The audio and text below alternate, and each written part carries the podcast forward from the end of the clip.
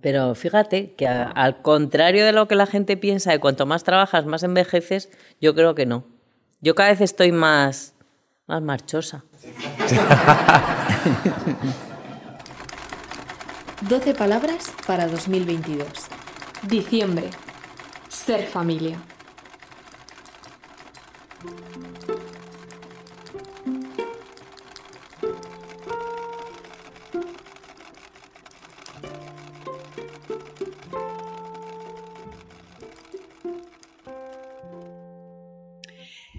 Sole Alonso, bienvenida a nuestro podcast.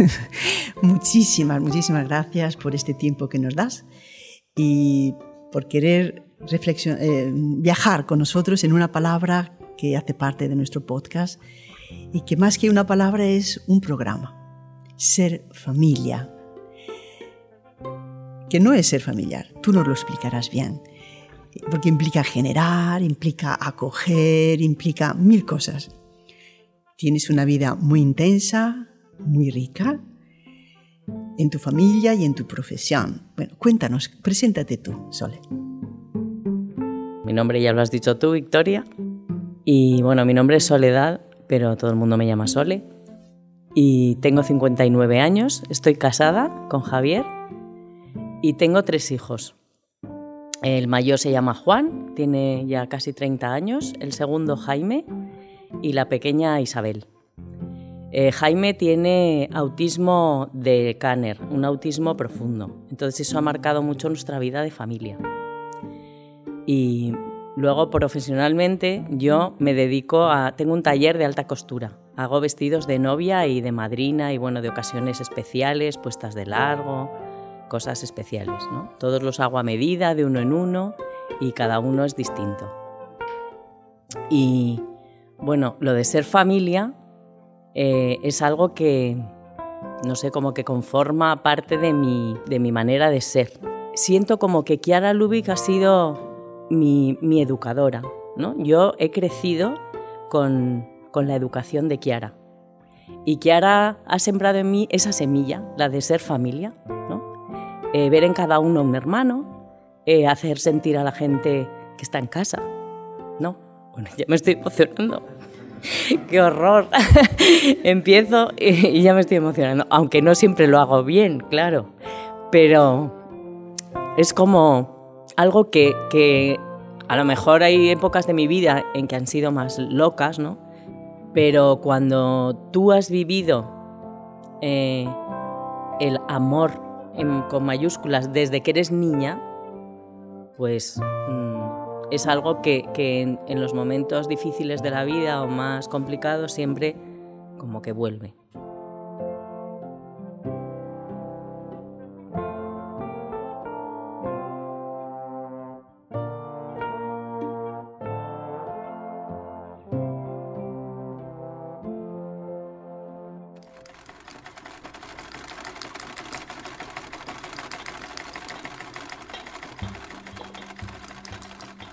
Sole, alta costura, has dicho, ¿no? Vamos a empezar por tu trabajo. Alta costura, novias. Sobre todo novias, sí. Sobre todo. ¿Cuántas novias han pasado por tu taller? Miles, miles, no sé, miles. ¿Cuál es tu secreto para crear familia entre tules y entre telas? Para crear familia, bueno, es que, es que hay que crear familia, porque si la novia no se siente en casa, no se siente cómoda y no está tranquila, pues no, no lo vamos a hacer bien. Porque mm, mi manera de trabajar es escucharlas, intentar eh, como plasmar lo que, lo que yo siento que es su sueño. Yo tengo mi técnica, o sea, técnicamente sé cómo hacer las cosas e intento eh, plasmar su personalidad o su manera de ser o lo que les gusta, lo que han soñado, yo que sé, cada una una cosa distinta eh, pues en ese vestido. Entonces eh, hay que sentirse muy tranquila. Así, así se, hace familia entre tules y, y, gasas. En, alguna ocasión he oído de alguna entrevista que te han hecho que has tenido que ser madre de alguna de las chicas que han llegado al, taller. Entonces me, parecía muy bonito por ser una profesional que va a hacer una, una cosa, pero que al final la chica se lleva un traje de novia y a una madre. Me pareció precioso. No sé qué, si sigue el contacto con ellas o... Hubo un año, sobre todo, que, había muchísimas novias que no tenían madre, porque hubo una época que el cáncer de mama hizo estragos entre las mujeres. Entonces hubo como un, año que pues, a lo mejor tenía seis o siete niñas que no tenían madre. Y, eso fue una cosa que me marcó, ¿no? porque, porque en el momento que te casas necesitas mucho a tu madre. No sé, no sé por qué es eso, pero se necesita una madre. Y incluso con con madres con las que te llevas mal, pero la quieres tener contigo en ese momento, ¿no? Y, entonces pues veía yo que, que, yo podía hacer de madre de ellas, ¿no? Siempre me siento bastante madre de todas, desde que ya tengo edad de madre de las novias, porque cuando era más joven pues me sentía su hermana más que su madre. Pero... Y ahora pues eh, tengo menos niñas sin madre, pero por ejemplo tengo una concretamente que se va a casar en octubre que, bueno, es muy emocionante sus pruebas, son muy emocionantes porque mm, ahora, ya que llevamos varias, ¿no? Eh, ya no viene con nadie, o sea, viene sola, porque dice que se encuentra mejor solo conmigo, que encuentra, yo le digo, pero Ana, es que tu madre está aquí con nosotros, está aquí, no lo dudes, está aquí con nosotros. Entonces, es muy, muy bonito. Con ella es precioso. Y por supuesto seguirá la relación, porque tenemos una relación muy, muy profunda ahora mismo. Diciembre. Ser familia.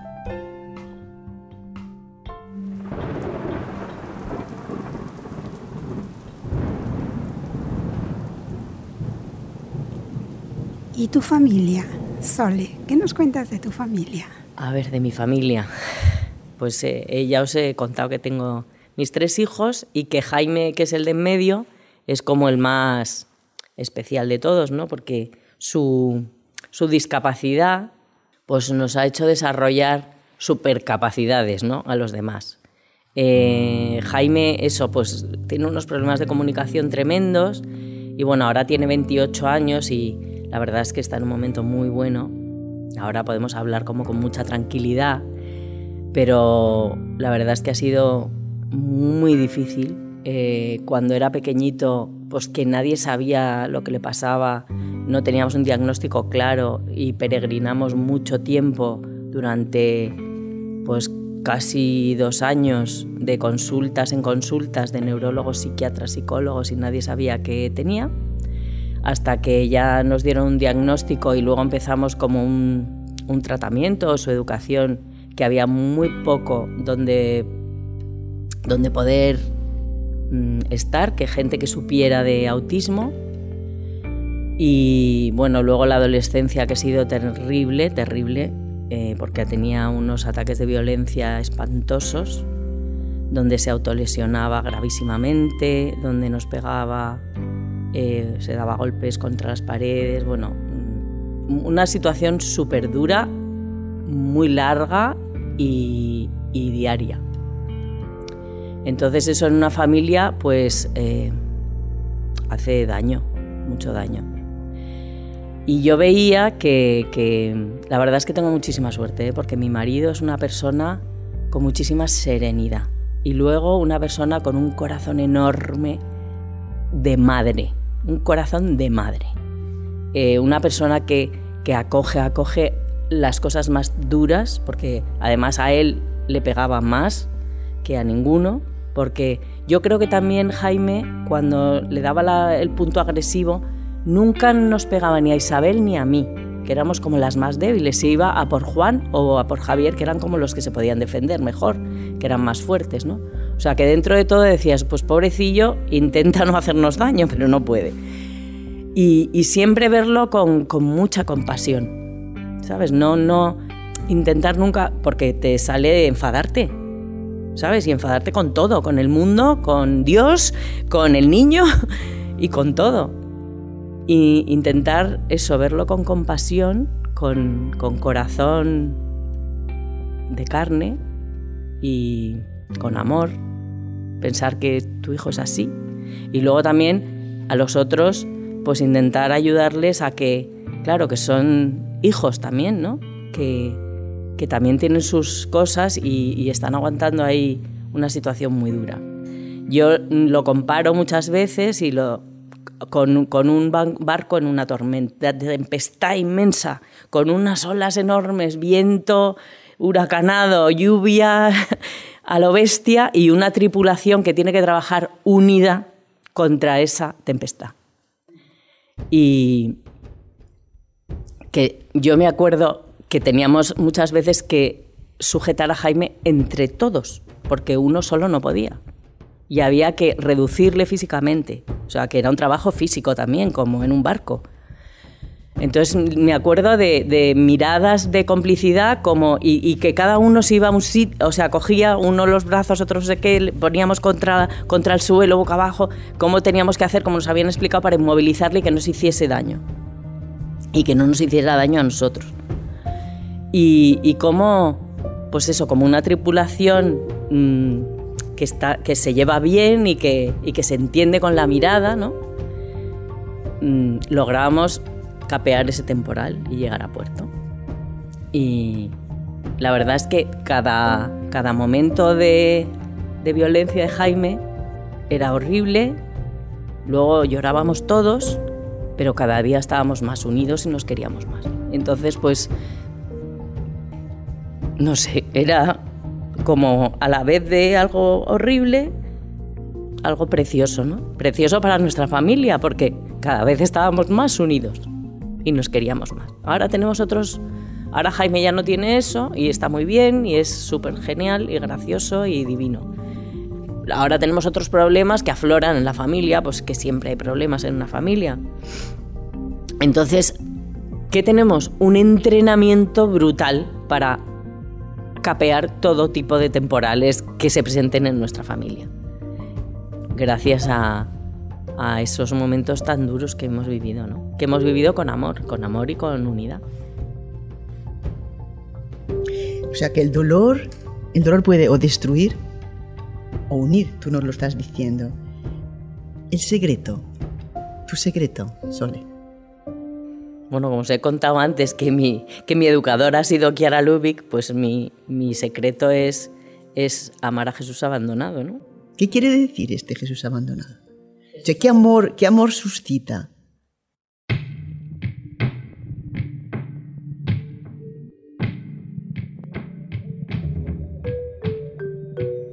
Pues mira, yo recuerdo eh, cuando era pequeña, tenía 12 o 13 años, que nos regalaron en un congreso en Roma una cruz de madera que tenía un agujero en el medio.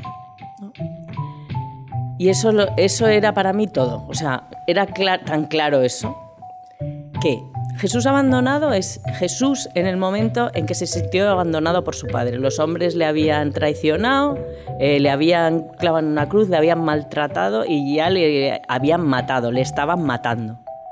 Y cuando estaba en el momento de máximo dolor físico y sus amigos le habían traicionado, se sintió abandonado hasta por su padre. O sea, ya no le quedaba nada.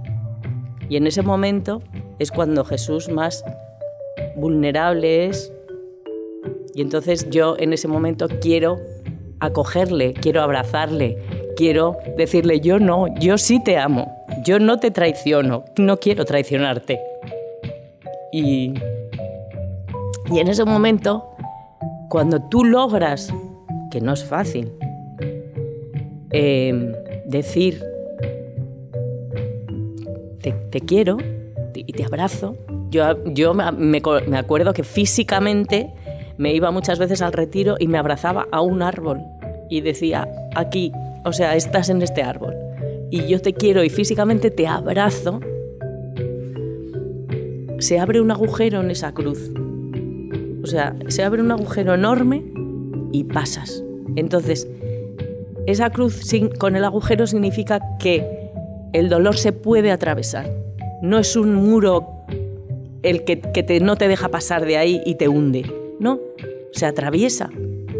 Y es alucinante, porque cuando se atraviesa, tienes una paz enorme, tienes luz para ver lo que tienes que hacer, comprendes que tú no eres tan importante y que el dolor en ti no es lo importante, que tu marido sufre muchísimo, que tu hijo sufre muchísimo, que tu clienta en ese momento que está nerviosa también está pasándolo mal. Entonces, eh, a todos los niveles de dolor, mini, mini dolores y grandes dolores, eres capaz de ser comprensiva y, de ponerte en el lugar de la gente. Y de eso, no juzgar, no sé. O sea, yo creo que a mí eso es lo que más me ha enseñado de la vida. O sea, lo que más, lo que más. He comprendido como todo. El todo, el secreto de la vida es ese, de la paz en la vida. El secreto de tu maternidad. Sí. y de mi matrimonio. Y de. Yo creo que hasta de mi profesión. ¿no? Que soy muy. O sea, yo hago casi 200 trajes de novia al año. Y todos son distintos. Y pienso que, que esa manera de mirar a las personas es mi. me da la creatividad. O sea, que, que, casi que tengo la sensación de que yo no hago nada. Es que es verdad que yo no lo hago. Yo solo dejo pasar las cosas a través de mí. Entonces, si acojo a cada persona como es, sinceramente y con humildad, pues ella me lo da a mí todo y, me da los datos para poder hacer un traje para ella. Entonces, como nadie es igual, pues todos los vestidos son distintos. 12 palabras para 2022. Diciembre. Ser familia. Y pensando en tu familia, con todo lo que nos estás contando y donando, el futuro, ¿cómo lo miras? ¿Cómo miras hacia el futuro?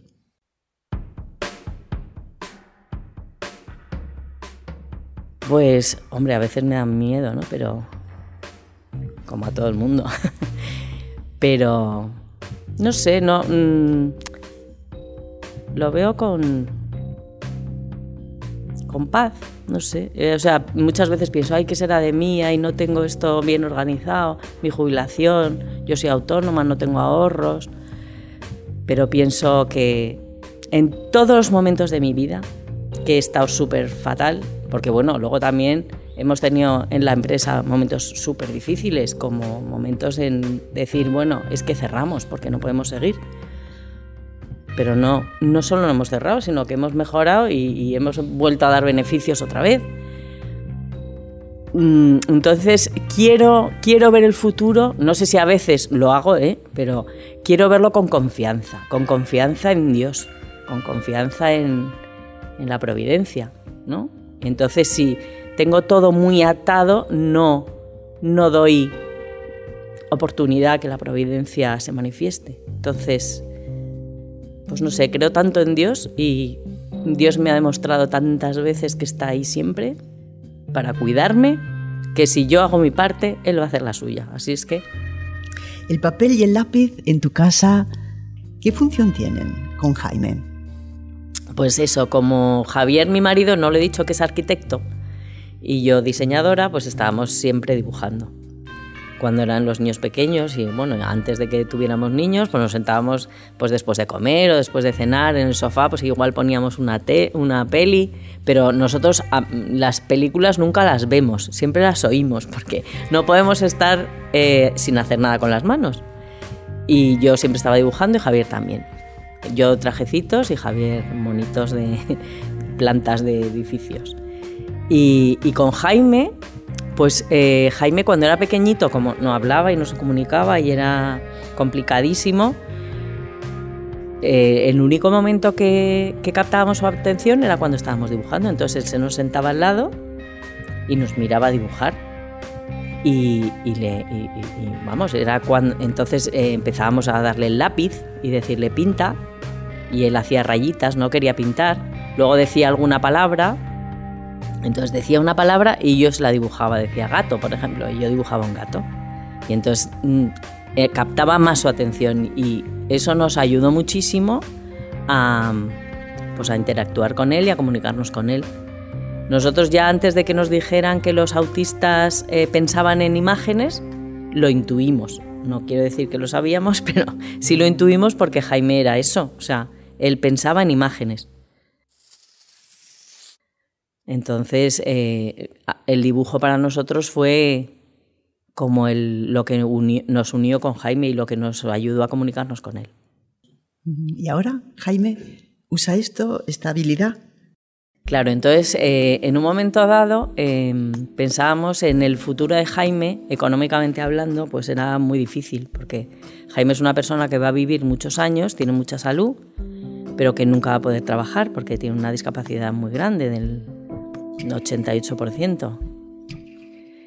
Y, y, entonces, pues eh, como dibujaba muchísimo y hacía unos dibujos muy interesantes, bueno, eran muy graciosos, muy expresivos, como él además es, es una persona que, que, no está influenciado por, por nada, porque es muy libre dibujando, porque lo que piense todo el mundo le da igual, pues no intenta ni vender, ni gustar, ni, ni, ni decir nada. Él simplemente plasma la realidad como la siente o como la ve.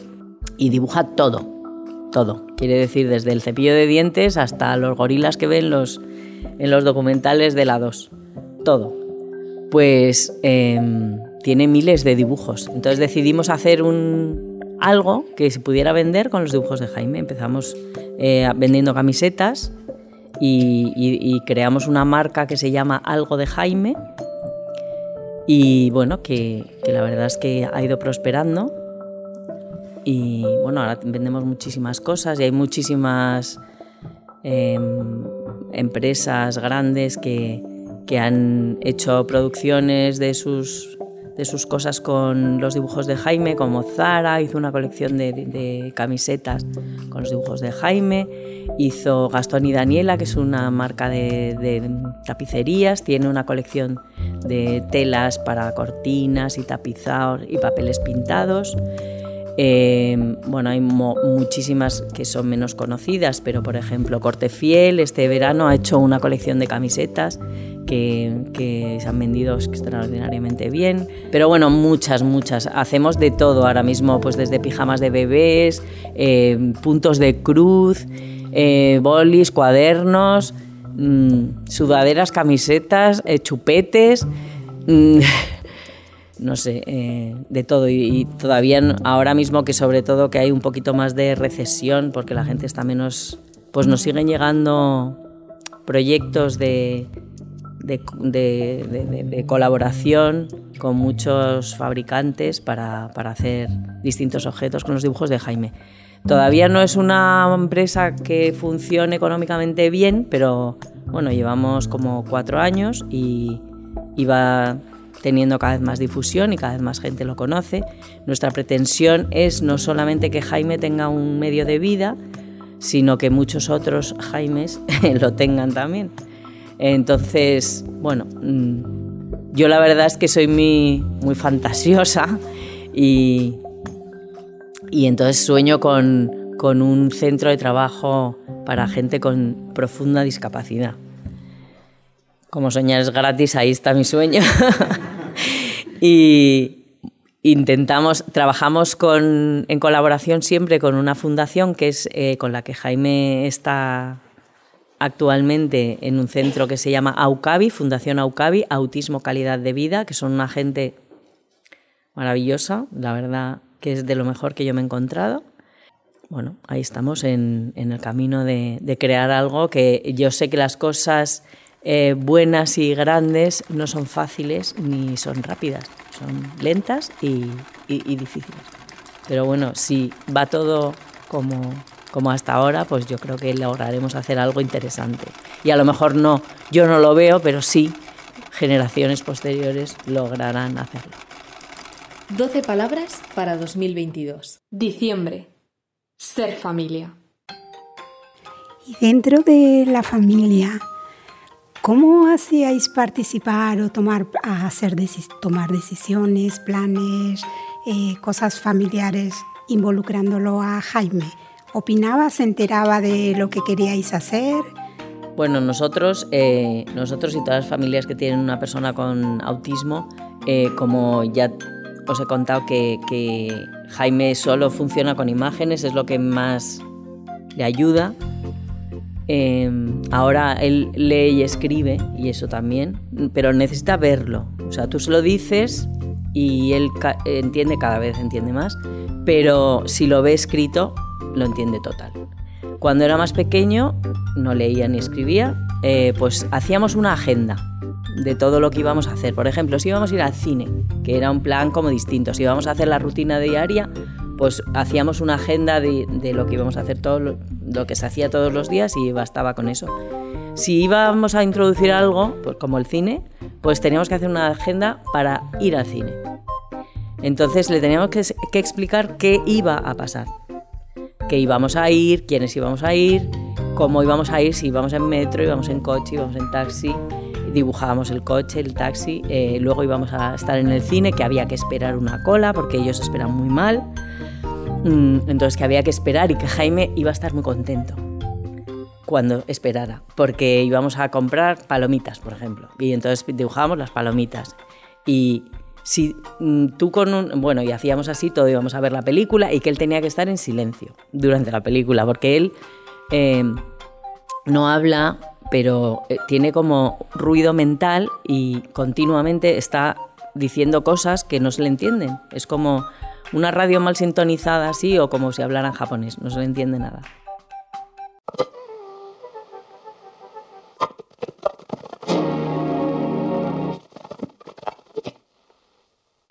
Y entonces en la película tenía que intentar estar en silencio o hablar muy bajito, porque hay veces que no puede estar en silencio, pero sí habla muy bajito.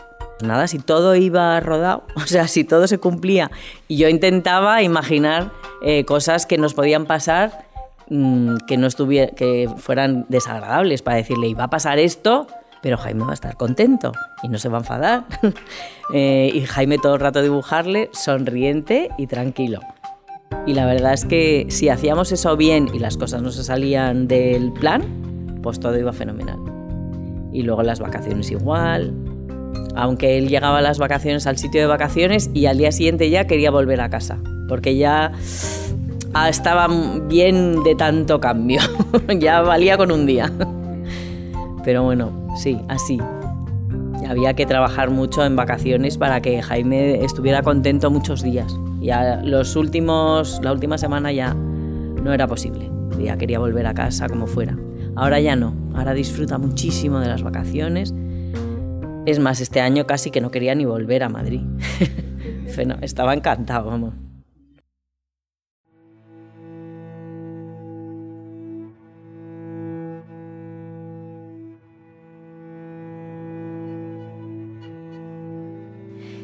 ¿Y sus hermanos cómo han llevado todo este proceso?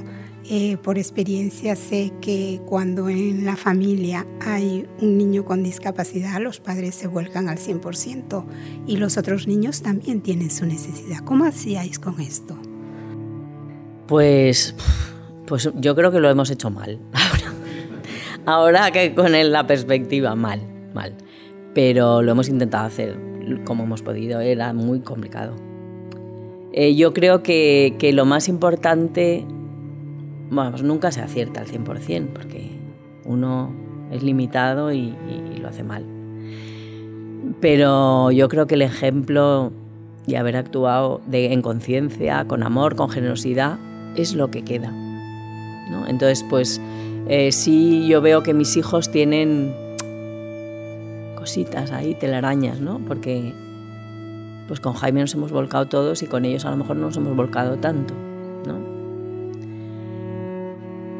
No sé, es lo que hay. si yo que yo les digo es lo que hay. Chicos, yo he intentado hacerlo lo mejor posible, no lo he hecho bien, pero no he sabido hacerlo mejor. Y también hay que ser como indulgente con uno mismo y, no quedarse ahí. ¿no? Eso es otro dolor, otro dolor que hay que abrazar, que lo has hecho mal.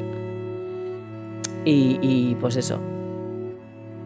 También contigo no lo han hecho perfecto. O sea, que ningún padre es perfecto. Ya está. Pero ahí pues no sé. Eh, yo creo que no hay que darle muchas vueltas, hay que pensarlo mucho porque si no, ahí te pones, te pones malo de la cabeza, te vuelves loco. Y bueno, eso. Ahora seguir acogiendo y seguir, ah, pues ahora a lo mejor hay otra persona en mi familia que necesita más atención que Jaime. Entonces, pues que porque Jaime ahora está pasando un muy buen momento, pues ahí a volcarnos con esa otra persona, ¿no? Que lo está pasando peor. Pues cada uno ha tenido su momento malo pues que también él vea, esa otra persona vea que nosotros estamos ahí para él, igual que estuvimos tanto tiempo con Jaime cuando él lo necesitaba. Y vamos a hacer igual con él que lo que hemos hecho con Jaime. Entonces, pues ahí, hacer eso, eso. Yo creo que es, que es lo suyo. Nunca, nunca, siempre se te presentan oportunidades de mejorar. Siempre. 12 palabras para 2022. Diciembre. Ser familia.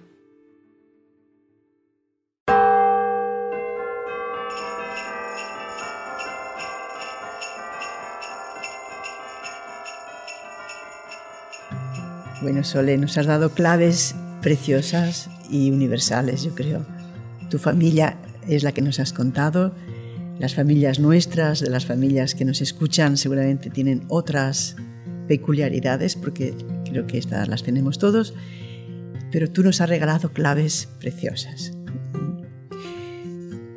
Así te damos muchísimas gracias y no sé si quieres añadir algo no sé. Bueno, pues. Eh, ah, mi página web, la de mi taller, es solealonso.com y la de Jaime, eh, la de algo de Jaime, es algodejaime.com. En la página de algo de Jaime se pueden comprar estos objetos que os cuento que, que se fabrican con los dibujos de Jaime. Y que hay ahora para Navidad muchos regalitos así muy económicos y muy originales. Y y bueno, Sole Alonso no tiene nada que ver. Eh, también tenemos cosas que se pueden comprar online, pero es como todo más eh, de fiesta para bodas y cosas especiales.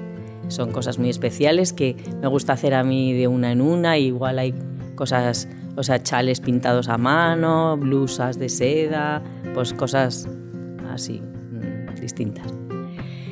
Y, y nada, pues desearos nada, una feliz Navidad que, todos los días sea Navidad para cada uno, ¿no?